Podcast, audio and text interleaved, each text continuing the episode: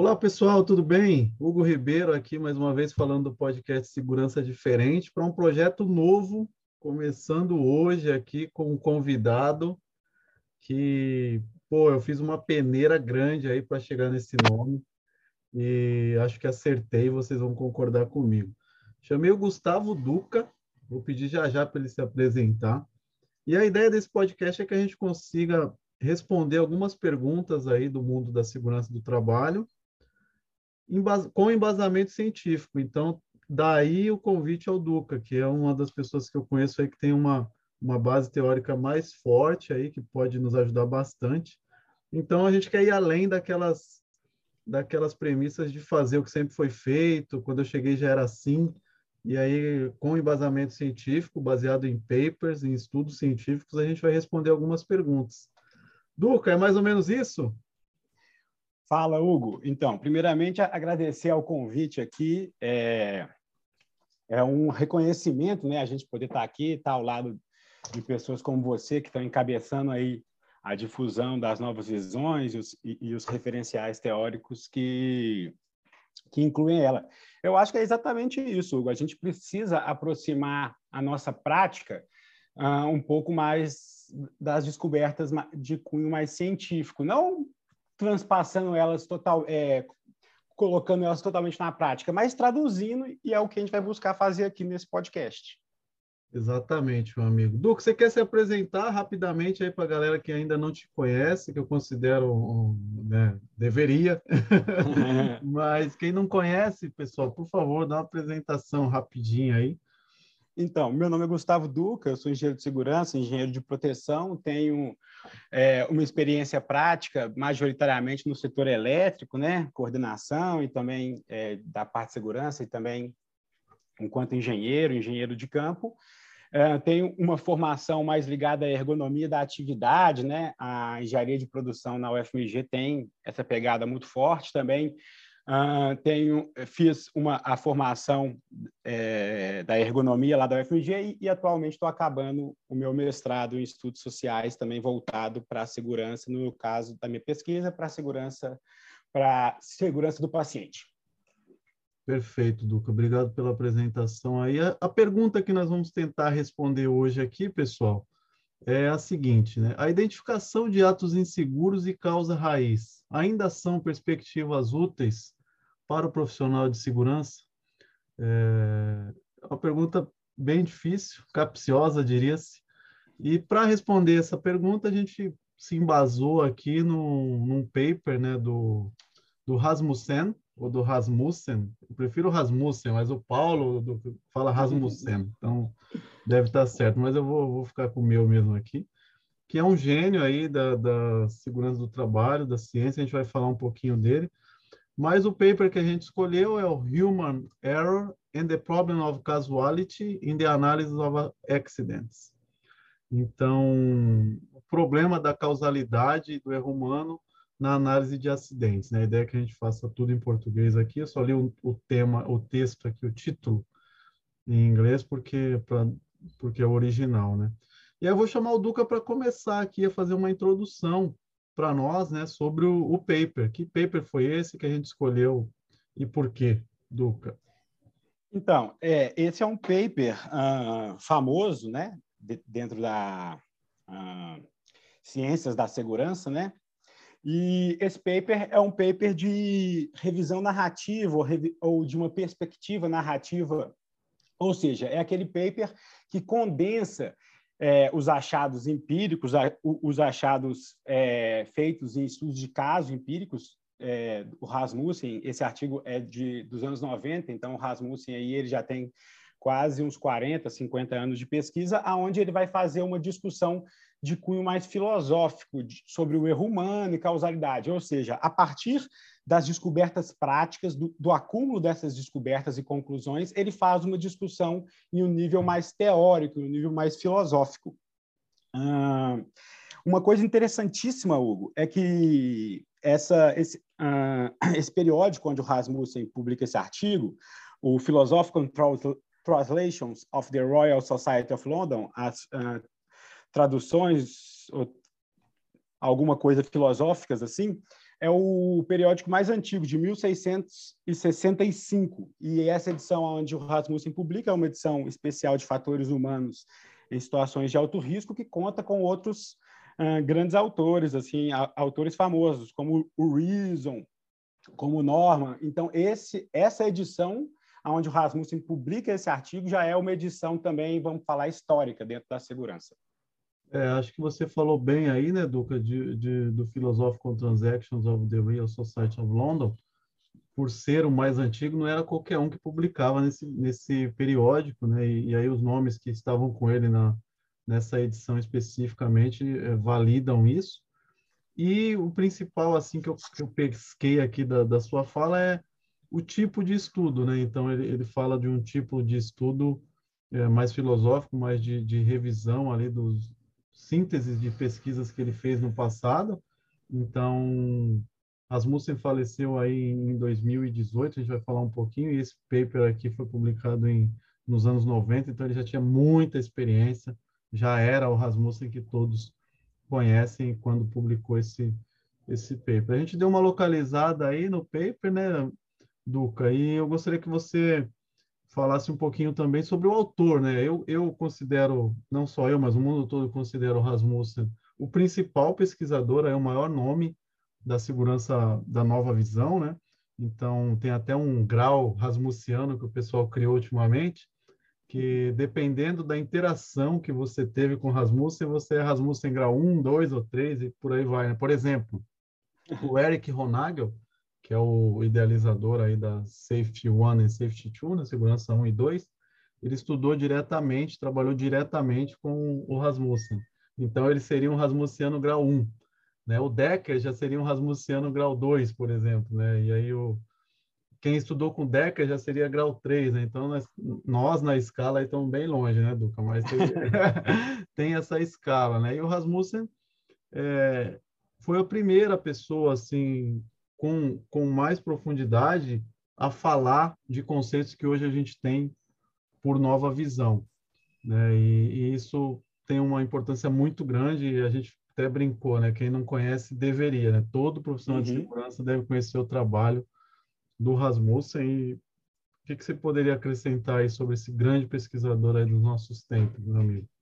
Então, antes de, é, é, de falar mais um pouquinho sobre ele especificamente, é interessante localizar a história de pesquisa dele, né? Então, o Rasmussen ele tem uma abordagem inicial muito prática, Hugo. Tipo, você vê muito pouco referencial teórico, abstrato nos primeiros trabalhos dele, assim. E ele segue um tipo de trabalho que já era feito pelos Fit, é, pelo Fitz and Jones, aonde eles concluíram que os, os, erros são normais, são experiências explicáveis que estão sistematicamente conectadas às, às características das ferramentas e tarefas das pessoas. E, posteriormente, o Rasmussen, é, a, depois desse artigo, esse artigo é um artigo bem de transição, assim, aonde antes a gente vê muito mais uh, descrições empíricas dos estudos e a partir desse artigo ele começa a fazer essas abstrações filosóficas, esse nível mais elevado de discussão, e aí ele uh, também uh, a, assume né, é, os posicionamentos teóricos dentro dos sistemas auto-organizáveis e, e, da semiótica. Aqui no artigo a gente até vê um pouquinho dessa questão de semiótica, assim, na hora que ele fala de types and tokens, and, e a gente vai falar isso mais para frente. Um, hum. Sobre o Rasmussen, Hugo, o cara era um gênio, né? Aos 36 anos, ele já era uh, chefe do departamento de eletrônica do Laboratório Nacional de Riso, na Dinamarca, estudando as tomadas de decisões eh, relacionadas à energia nuclear. Essa, esse, eh, esse laboratório tinha um reator nuclear lá para estudar as interações. Nos anos 60, ele estuda centenas de relatórios de erro humano, né? onde foram identificados é, o erro humano, mas é nos anos 90 que o Rasmussen uh, realmente desponta, assim, vamos falar para todo mundo, principalmente a partir daquele modelo uh, ah, SRK de habilidades, conhecimentos uh, e regras.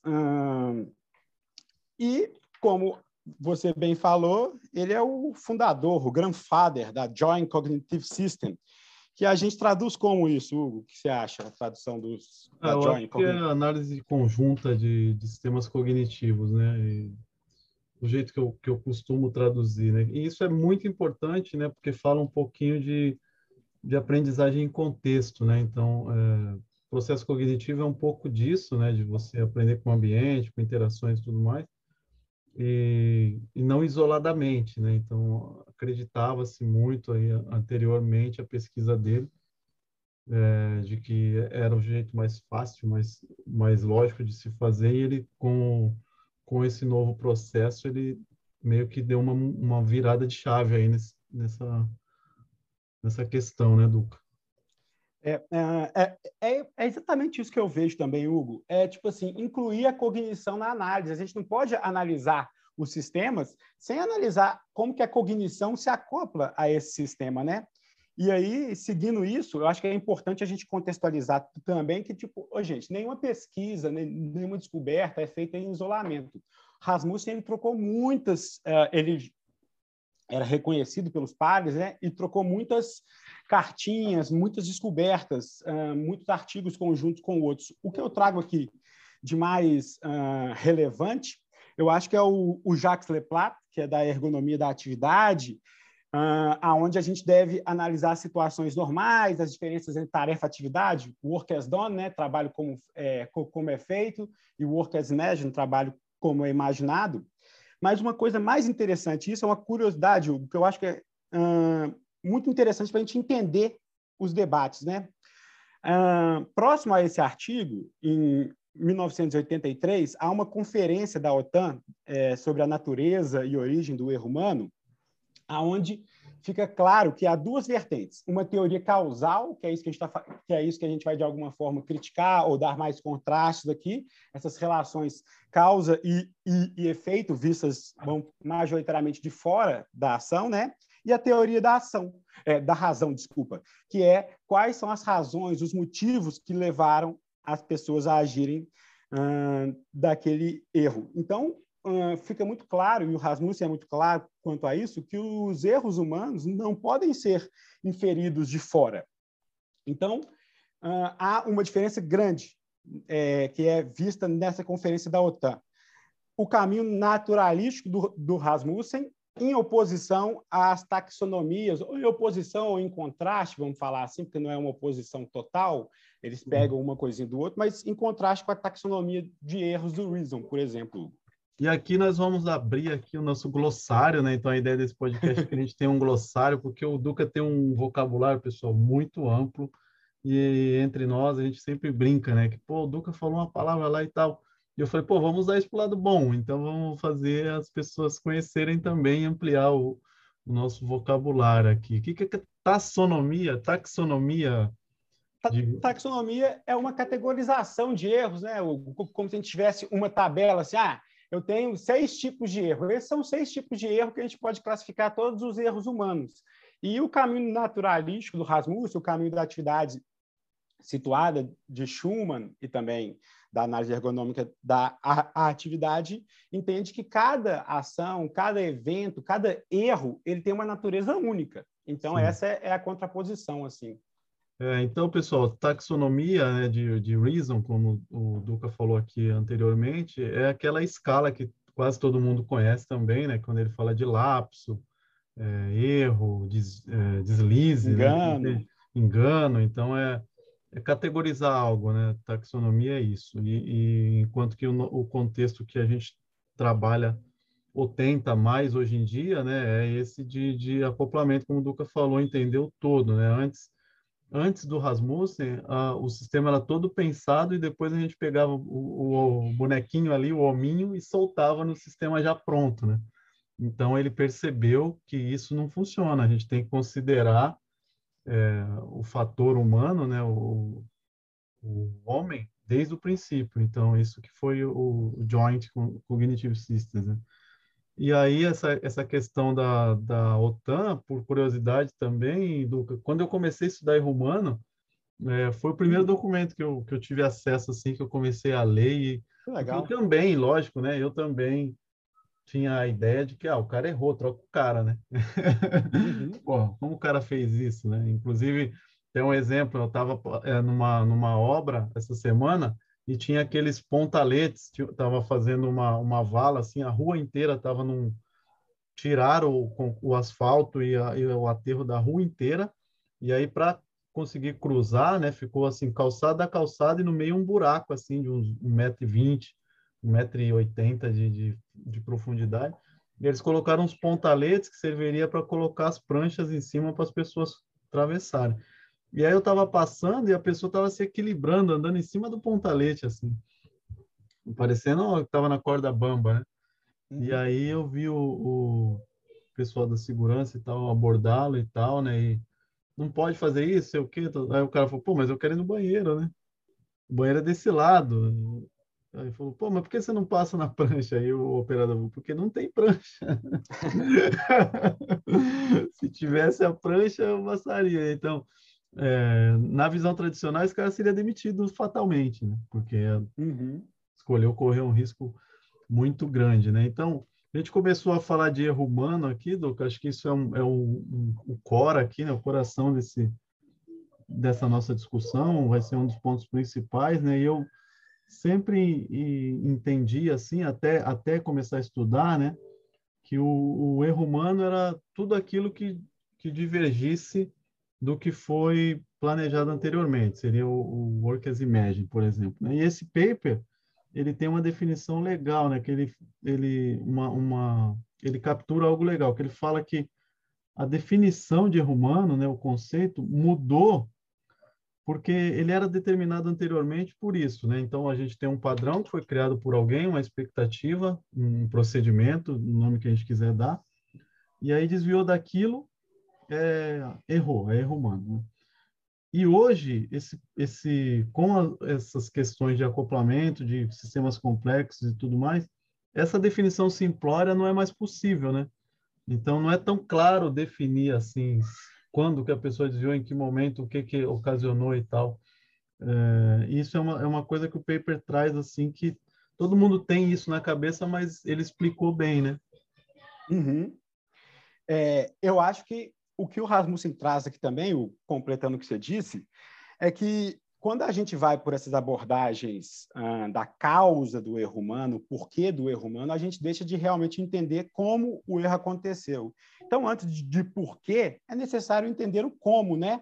Então, como foram feitas as escolhas que a posteriori levaram aquilo, é, levaram aquelas ações ou aqueles, aquelas situações avaliadas como relevante? Como que as e como que as escolhas de cima é, impactam na escolha dos operadores. A gente vive também, Hugo, atualmente, né, essa ampliação da análise, mais uma ampliação da análise que pega níveis gerenciais, mas começa a atribuir erros a eles. Aí cria outra taxonomia, uma taxonomia do cara lá embaixo, por exemplo, e uma taxonomia do, dos erros gerenciais. A gente vê até umas tabelas, né? umas investigações padrões que tem um, umas tabelas de, é, sobre isso. Né? E aí levanta mais uma hipótese. Então, qual que é a relação do erro humano com esses mecanismos de feedback da, da alta, da, da, alta gestão ou da gestão né, deles? Eu acho que são pontos que o Rasmussen traz um, muito interessantes, muito reflexíveis para a gente aqui entender um pouco mais da nossa atividade enquanto segurança. É, eu costumo dizer que só mudou uh, a pessoa para que o dedo está apontado, né? Mas continuamos apontando dedos. Então, quando a gente pega é, anteriormente a escala, né, de, de culpabilidade, de, aponta, de apontamento de, de quem errou, né? Porque as investigações, assim, na visão tradicional, é, elas têm esse, esse foco, né? Quem errou, por que errou e o que, que a gente faz para não errar de novo, né? Então, isso era muito focado no operador, e aí acho que as pessoas atrelaram um pedaço apenas da, das novas teorias, das, das, novas visões, mudando o foco, pensando no projetista, pensando no gerente, como você disse. Então, continuam é, a não a ignorar o contexto, né? A criação uhum, de contexto exatamente. e continuam focando na pessoa. Mudou a pessoa, uma pessoa que não é mais o operador é, diretamente, mas a gente ainda tem passos a percorrer aí para para de vez aí parar de culpar as pessoas, seja em que posição elas estejam e, e comece a pensar no contexto e no que e como que aquele contexto está sendo criado para proporcionar situações em que o erro não seja tão automático, né? E que as consequências, principalmente, desses erros não sejam tão automáticas. Né? Uhum. E aí a gente chega na análise causal, que é o tema aí, o título e está no tema do, do artigo, né? Que é análise causal. Como que a gente pode explicar isso é, de uma forma simples para as pessoas compreenderem? O que, que é uma investigação de análise causal? Ou, uma, uma investigação de análise causal seria essa associação de eventos, tal qual a gente faz numa árvore de causa ou no ou num análise de causa raiz, uma sequência assim, onde um eventinho está relacionado ao outro. Mas aí a gente vê um problema, né? Porque tipo, para a gente definir uh, qual evento está relacionado ao outro, qual evento foi realmente uh, determinante para aquilo ou não, a gente está. Uh, essa indicação dessa causa, essa indicação desses eventos depende do background daqueles que estão analisando, que estão analisando. Então, uh, o que as pessoas acham como uh, incomum, ele vai colocar como causa, é, ou vai ter uma maior tendência a colocar como causa. Isso, é, com isso, o Rasmussen está mostrando que tipo diferentes atores têm diferentes visões sobre o que é a causa daquele sistema. Tem uma, um, um exemplinho que é interessante aqui, Hugo. Tipo assim, por exemplo, a explicação de um curto-circuito. Essa explicação é imediatamente aceita por uma audiência uh, de uma região com fiação aberta e casas de madeira, mas, por exemplo, uh, em, em uma região que as casas são de alvenaria, essa causa já não é mais possível. Então, isso demanda outras investigações, outras decomposições para entender. Então, isso levanta a questão, né? Qual que é a regra de parada para uma investigação, para uma análise? Como que essa regra de parada é definida? É, isso é sempre um ponto de, de, discussão, né? E aí eu vou voltar até um pouquinho aqui na questão da análise de causas. Às vezes eu encontro empresas, assim, as empresas me pedem ajuda em relação à nova visão e tudo mais, as pessoas estão implementando nova visão, mas não mudam as ferramentas de investigação. Aí, nesse caso, o que, que acontece? Elas tentam aplicar um conceito que não é aplicável àquela ferramenta. Eles continuam decompondo, só que não é claro que a sequência que eles, que eles utilizam é, foi aquela realmente que aconteceu durante o evento. Aí entra aquele é, hindsight bias, né? o, o viés. Uhum. E, e, aí as pessoas, sabendo que fim vai levar, via de retrospectiva, sabendo o resultado, né? Eu, eu brinco até com, com o filme da os, os, filmes aí religiosos contam de Jesus aí Paixão de Cristo e tal. Né? Você já sabe que ele vai morrer, então ali você fica elocubrando coisas ali. Por que, que ele não desceu da cruz? Ou por que, que ele deixou fazer? Ele tinha todo o poder e tal. Então, sabendo que vai dar no que deu, né? Uhum. É, fica muito fácil de, de analisar assim. E quando a gente pensa em causa como causa raiz, por exemplo, eu conto alguns exemplos aí de, de situações que você não consegue encontrar causa raiz e, como você disse, ela fica muito ligada ao analista. Então, por exemplo, você tem essa experiência elétrica, você participando de, um, de uma investigação de um, de um evento envolvendo elétrica, você tem um conhecimento prévio muito maior que o meu. Então, provavelmente, a sua análise de causa já vai vir enviesada. Você já tem uma ideia do que, do que foi a causa ali, ou do que precisa ser melhorado. Isso tem esse lado de bom, mas também tem um lado ruim de que você não vai deixar a situação escapar um pouquinho ali. Se tiver outras causas contributivas, alguma coisa, você tende, por ter especialização, por conhecer o tema, a não dar tanta atenção, né?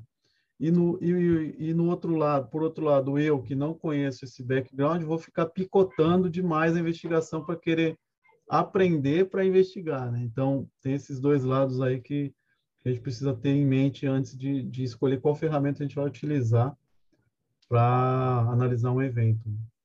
E acho que nesse exemplo seu, né, eu e você investigando um acidente, o fiel da balança sempre vai ser quem entende da prática. E aí é o operador lá embaixo, por mais que eu conheça, por mais que você desconheça e consiga ver outras coisas, é ele que vai mostrar se aquilo tem sentido, faz sentido na atividade.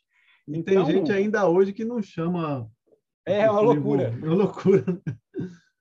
Incrível. É como se o cara conseguisse, tipo assim, ah, eu sei mais do que ele sobre o que aconteceu lá com ele. É complicado, né? É absurdo. E essa questão da parada, né? A gente, por exemplo, eu vejo os cinco porquês, né? Que é uma uhum. metodologia muito, mas muito utilizada ainda hoje. Né? Quem que diz que é o último porquê, né? Quem que fala, não, aqui tá bom, acho que é isso.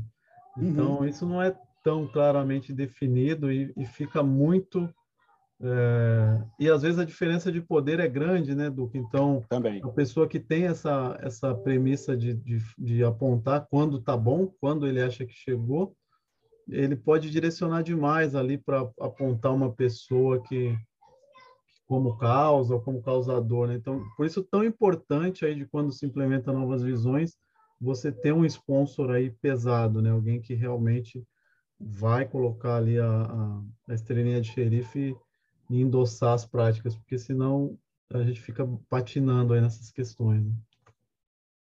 Demais, Hugo. Então, para a gente continuar aqui, é, o Rasmussen mostra esses problemas que a gente acabou de falar aqui sobre a análise, a, a análise causal, a tendência de ver aquilo que a gente espera encontrar, onde as regras de parada são ambíguas e implícitas, né? depende muito de quem analisa. Então, um operador, um supervisor, um designer, eles possivelmente vão chegar a conclusões diferentes. Não quer dizer que as conclusões são opostas, mas conclusões diferentes sobre aquilo. Pode ser oposto também, né?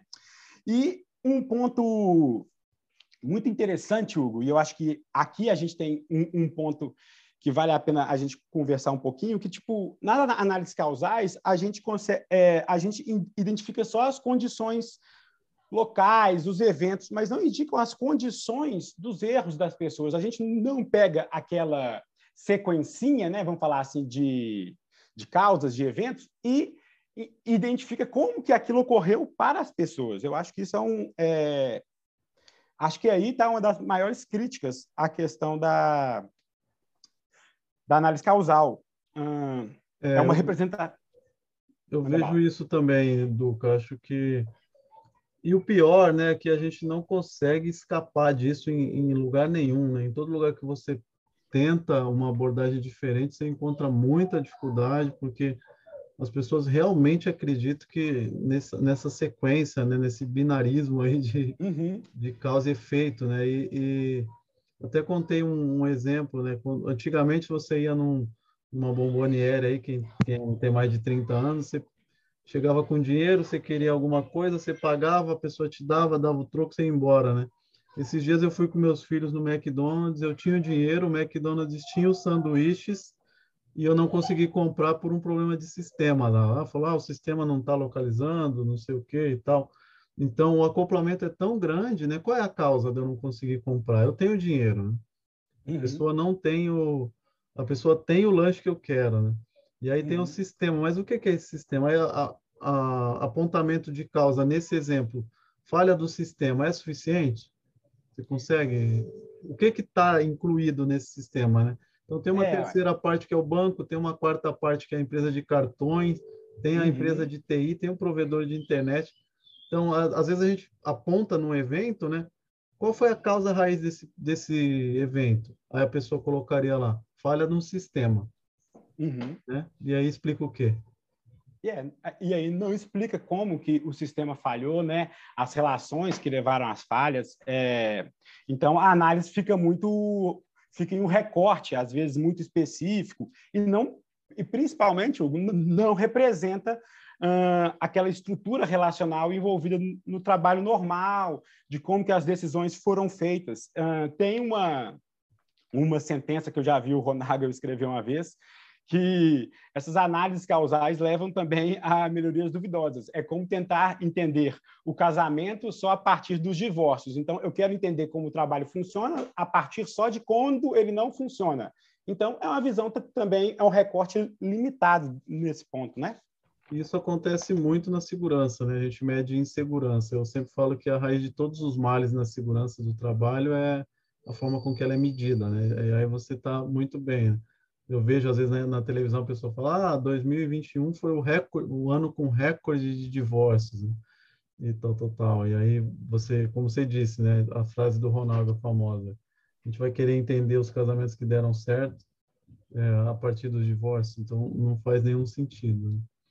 Mas a gente, sentido. seguindo aqui um pouquinho com, com as discussões do artigo, é, eu entendo que a gente pode discorrer um pouquinho mais sobre o erro humano, né, e, e como que isso é não só entendido, mas, mas de alguma forma a gente tenta controlar né, essas, essas questões de erro humano e a gente realmente acredita como empresa que a gente pode prever todos, todos os desvios e todos os erros e a gente trabalha como forma a evitá-los e não a suportá-los no sentido de, de absorvê-los. Né?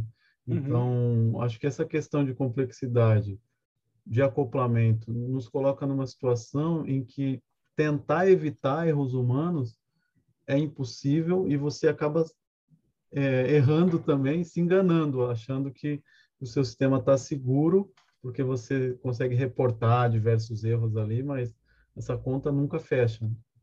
Uhum.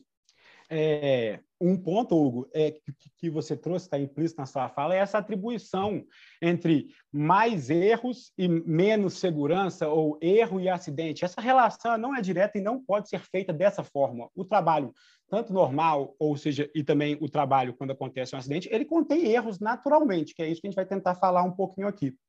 Então, o comportamento no mundo real, gente, é um fluxo dinâmico, contínuo a gente não consegue explicar por termos só externos. Eu sempre costumo dizer qual que é a diferença quando a gente está no trânsito, quando a gente observa o comportamento de outra pessoa fazendo alguma barbeiragem e fala, nossa, mas que barbeiragem, blá, blá, que absurdo. E quando você tem que fazer alguma violação das regras de trânsito, sempre há motivos, é, você muitas vezes realiza de uma forma segura mesmo a, a violação. Então, o erro, o comportamento, ele não pode ser explicado só em termos externos. Se a gente explicar em termos externos, a gente vai cair nessas estigmatizações rasas. Ou seja, é necessário observar a experiência humana de maneira interna à ação.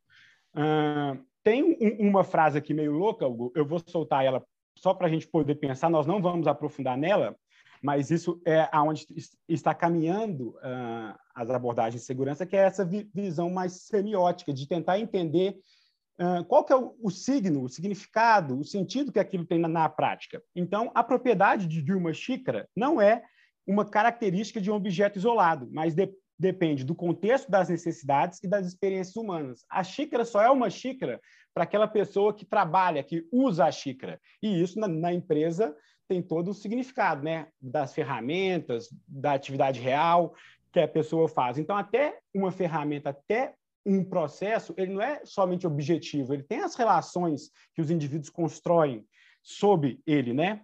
Uh, e aí um ponto muito interessante, o central também, é que o erro humano é atribuído a uma perda de controle físico sobre o sistema. Mas, na verdade, o erro não é uma relação física sobre a situação ele é uma relação cognitiva. O Amalberti, ele até desenvolve posteriormente, utilizando, seguindo né, é, esses desenvolvimentos do Rasmussen, a questão do compromisso cognitivo, né, é, onde o ator tem um controle da situação, ele está cognitivamente acoplado. Então, o erro seria um desacoplamento desse compromisso cognitivo. Enfim, o resultado final é que o trabalho normal é fundamental para entender a atividade, inclusive para entender os erros. um erro, por exemplo, pode ser uma resposta automatizada a um cenário X, que o operador avaliou como X, mas que na verdade era Y. E nesse cenário, e nesse cenário Y, aquela ação foi incorreta e, e gerou um erro. Então a gente tem que entender a atividade normal. Esse foi só um exemplo de erro, né? Mas Sim, a gente tem que entender a atividade normal, efetivamente. Perfeito, né, Duque? Eu acho que, que na sua fala aí tem um ponto central, que é a questão de que as, as pessoas também erram para bem, né? Então, uhum. os nossos sistemas, eles, eles são planejados de uma forma em que é obrigatório que a pessoa realize ajustes e adaptações e que muitos dos casos, graças a Deus, por isso que as empresas são bem sucedidas, né? É que esses erros, como pensando em erro não como algo porque a gente tem a, a, a, ideia de que de chamar de erro apenas quando errou e gerou consequência negativa, mas quando uhum. errou e deu, gerou consequência positiva, adaptou e, e, as coisas saíram, né? A gente não, não costuma chamar de erro. Você deu um exemplo perfeito aí do trânsito. Quando sou eu, eu precisava fazer aquilo, não tinha jeito, o cara ia bater em mim, ou sei lá, precisava chegar a tempo, né? E aí a gente ajusta ali o comportamento é, a priori errôneo, mas quando é o outro a gente aponta o erro e fala, ah, mereceu ser multado realmente, né? Eu sempre, toda vez que falo de erro humano, pergunto às pessoas, né? Esses dias dei uma palestra de HOP aí para a liderança, conselho de uma empresa, e aí falei para a pessoa, né? Quem de vocês, discutindo erro humano, quem de vocês nunca esqueceu de mandar o anexo de um e-mail? Não é? Então, isso é um erro, mas não tem tanta consequência, é, é consertável, vamos dizer assim. Mas o erro uhum. do operador, a gente normalmente é no mercy, né? Sem, sem misericórdia. Né?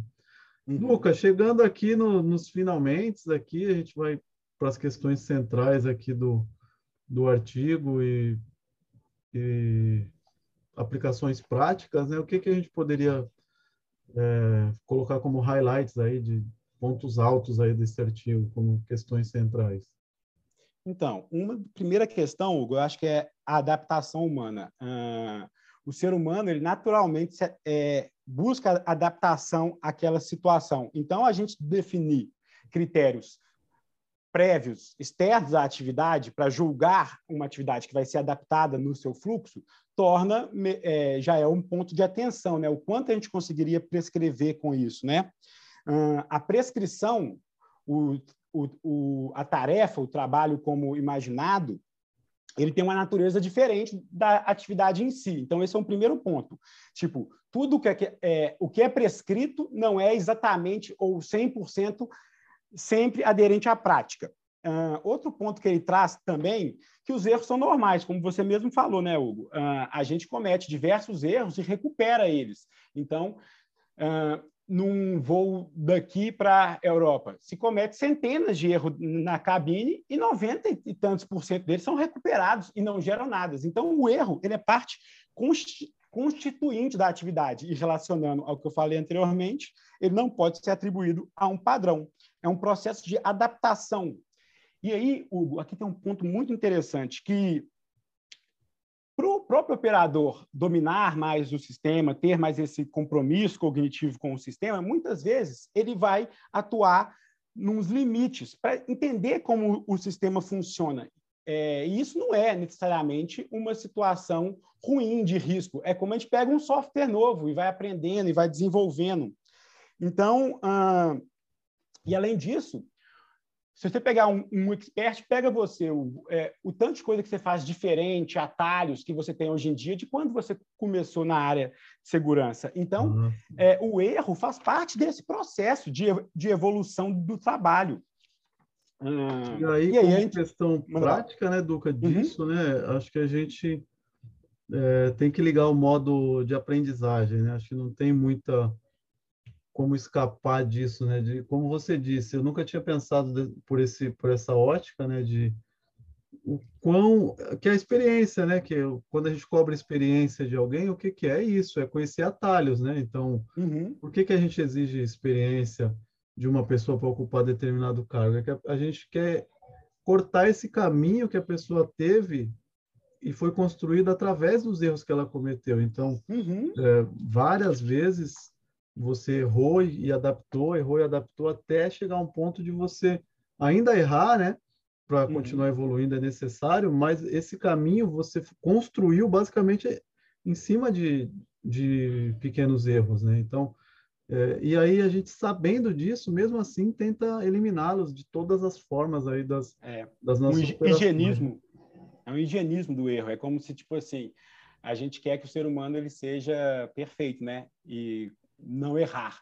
Para mim, tudo isso, Hugo, tem, é de uma abordagem muito maquinal, né, que as organizações são criadas, essas abordagens tayloristas, que acabam influenciando a forma como a gente enxerga o próprio trabalhador. Hum, o fundamental aqui, Hugo, o conceito de erro humano, então, é alterado, como a gente vem, vem bem falando aqui. A gente tem que entender aquele erro, né, aquilo que não deu certo ali, a partir dos objetivos que as pessoas entendiam ali. Qual era o estado das coisas? Como o Hugo já falou 500 vezes, quais eram os contextos vividos? Qual era essa relação com os objetivos, né? e aí tem um, um, ponto aqui que eu vou passar só rapidamente, que o Rasmussen também passa só rapidamente nesse artigo, que é a diferença entre é, types and tokens. Né? Os tokens seriam essas quebras de defesa, esses atos inseguros, hum, seriam aquelas ações ali que, que acontecem mesmo ali em um acidente, mas eles são singulares, únicos, infinitos. E o que a gente deveria abordar realmente são os types de falhas, ou seja, são os tipos que são é, finitos e recorrentes, aquelas causas mais profundas que estariam ligadas a, a, a, aparecer esses tokens. Então, fica muito claro que a abordagem do Rasmussen é para ir para o sistema, né? Como que eu entendo é, efetivamente como que o sistema gera aquela situação de trabalho. Então, as relações causais, que são importantes, aqui a gente está falando que relação causal não vale nada, mas as relações causais, segundo Rasmussen, têm que ser entendidas entre tipos de types, ou seja, entre é, relações causais entre essas causas profundas. Perfeito, Duca. A gente está chegando aqui à conclusão, né? A gente vai fazer uma parte de conclusão e questões práticas aí juntas, né? A gente, como é o primeiro, a gente está aprendendo também, com certeza cometemos Bastante. erros aqui, nos perdoem, é, mas a intenção é sempre a melhor, né? E como conclusão, Duca, assim, a gente vê como como macro conclusão, assim, grandes conclusões, é né? que, que eu acho que, que essa questão de, de causalidade não pode ser o coração da investigação ou uhum. análise de acidentes. Acho que isso é, é algo macro, assim, não, não se deve buscar cegamente por causas né, numa, numa investigação. Né? Eu, eu brinco que vai, vai chegar um dia que vai acontecer um acidente, as pessoas vão se preocupar tanto com a burocracia e vão esquecer de socorrer a vítima. A vítima uhum. vai permanecer lá no local enquanto as pessoas estão discutindo se é reportável, qual foi a causa, quem errou, o que, que esqueceu do que e tal.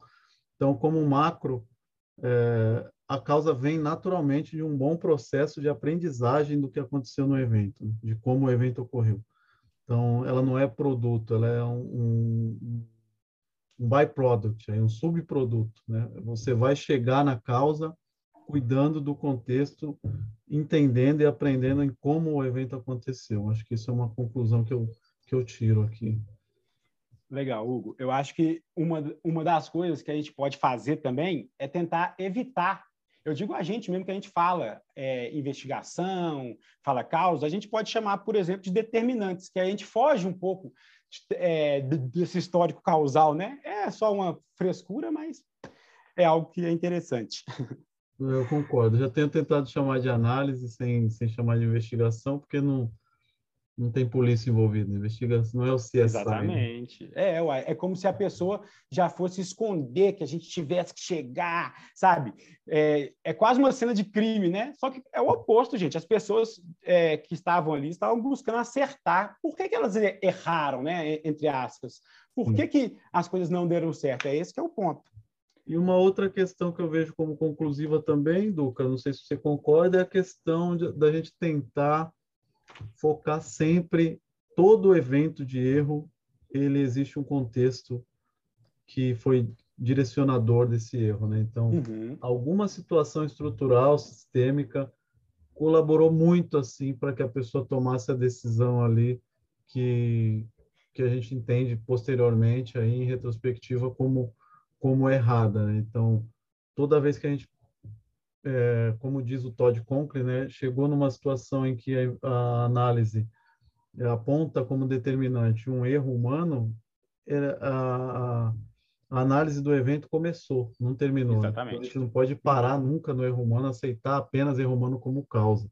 Erro humano não é explicação de nada. É igual falar que a chuva cai por causa da gravidade. A gente tem que explicar por que a chuva está caindo mais, por que está caindo menos, por que está caindo torrencial, e não uhum.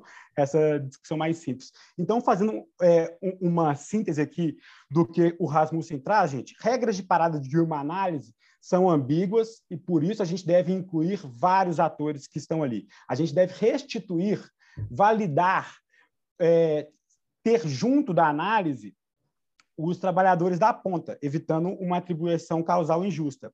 Outro ponto fundamental, que é a base das novas visões e é a base da onde a ergonomia e a atividade surge, e se compõe, que é a análise do trabalho normal, né? Então, a análise do trabalho não, é só a análise de acidente que a gente vai buscar fazer enquanto engenheiro de segurança. Temos que analisar o trabalho normal, fazer uma proposta terapêutica do sistema e não das pessoas. Uh, outro ponto é a análise do erro, né? Como o Hugo falou, o erro é o começo da análise. Mas para a gente começar a é, entender o erro, a gente tem que utilizar uma forma adequada, estruturada, global. A gente tem que incluir as decisões, esses contextos que o Hugo bem falou, que são é, criados por decisões em níveis superiores, dentro dessa análise, desse erro, né? Uh, evitando compa comparações maquinais. O que é, é, o que a gente precisa, Hugo, e é uma coisa que o meu orientador Francisco Lima diz muito, é ver a atividade de dentro. A gente tem que entender como que a atividade realmente se compõe. E a atividade é contingencial, formada por ocasião, é, acoplada a cognições, estruturas cognitivas, variabilidades. Então, as, lim as limitações da situação, né? Então, é fundamental que a gente consiga entender esse contexto. E aí tem dois conce é, conceitinhos legais, eu não vou entrar neles aqui, que é os constrantes e astrantes da, da ergonomia da, da atividade, que é exatamente para isso, para a gente entender essa relação entre contexto e o trabalhador. Por fim, aqui, meu amigo, uma última coisa que o Rasmussen traz é a limitação dessas análises de riscos, desses PPRAs da vida, que eles não têm uma grande utilidade no trabalho prático das operações. Além disso, então, é, esses documentos eles são limitados, eles não têm muita utilidade no dia a dia, e, além disso, a gente também deveria alterar essas documentações, incluindo o, a linha de frente. Porque a gente está falando de perigo e risco, peraí, o risco é para se manifesta é para quem está trabalhando. Então, a gente tem que incluir eles para entender e fazer do documento mais utilizáveis, né? Eu, na minha experiência inteira, eu nunca vi um operador participar, chão de fábrica real mesmo, raiz, participar uhum. de uma análise de risco aí de matriz de aspecto e impacto, essas coisas. Eu, pelo menos, assim, se alguém viu, me conta aí que é igual caviar. E, Duca, chegando ao final realmente agora, né, você acha que a gente respondeu a pergunta? A identificação de atos inseguros e causa raiz ainda são perspectivas úteis para os profissionais de saúde e segurança?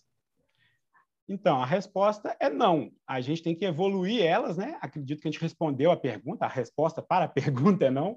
Acredito que a gente respondeu a pergunta. O Rasmussen, nesse artigo, é um artigo de chegada, né, gente? Ele está sintetizando um monte de coisa.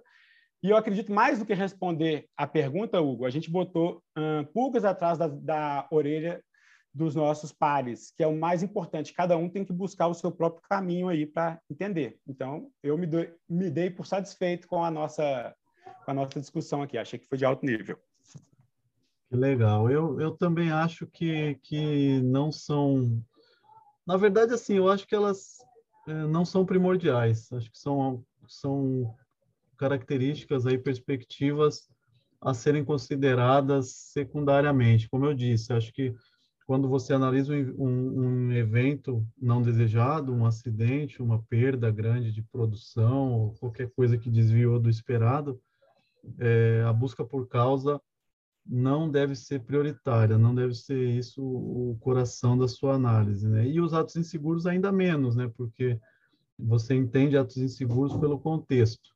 Então, não são totalmente inúteis, na minha opinião, mas uhum. não são relevantes, assim, não tem, não são determinantes para uma boa análise de eventos aqui. Gostei que a gente é, divergiu acho... em várias coisas, concordou em outras, essa era a ideia, né? assim, é, assim é o caminho. Se a gente concordar em tudo, não tem evolução. Não precisa dos dois, né? Uhum, exatamente. Grava, grava sozinho.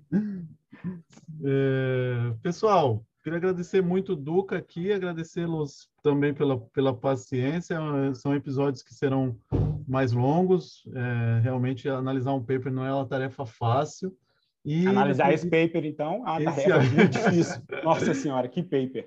Esse é ainda mais difícil. E eu gostaria de deixá-los aí com, com esse primeiro episódio e pedir o feedback de vocês, né, Duca? Comentem aí no LinkedIn, mandem mensagens aí para mim, para o Duca. É, Coloque a opinião de vocês, compartilhem aí para que a gente possa gerar debate e crescermos aí mutuamente. Exatamente, Hugo. É, é, é, essa troca que faz a nossa comunidade crescer. E mais do que verdades que a gente falou aqui, são interpretações nossas do artigo. Elas podem ser parciais, a gente pode ter cometido algum erro também, alguma interpretação, e a gente está aberto é para essa discussão. Quanto mais a gente discutir, quanto mais a gente entender o que, o que aplica e, e o que não aplica na nossa prática, mais a gente vai crescer enquanto uma comunidade de, pra, de praticantes. É isso aí, pessoal. Fim do episódio 1. Nos vemos aí em, em alguns, alguns dias aí. A gente vai tentar fazer quinzenalmente com mais um mais um episódio analisando algum artigo científico aí. Um grande abraço, boa semana para vocês aí.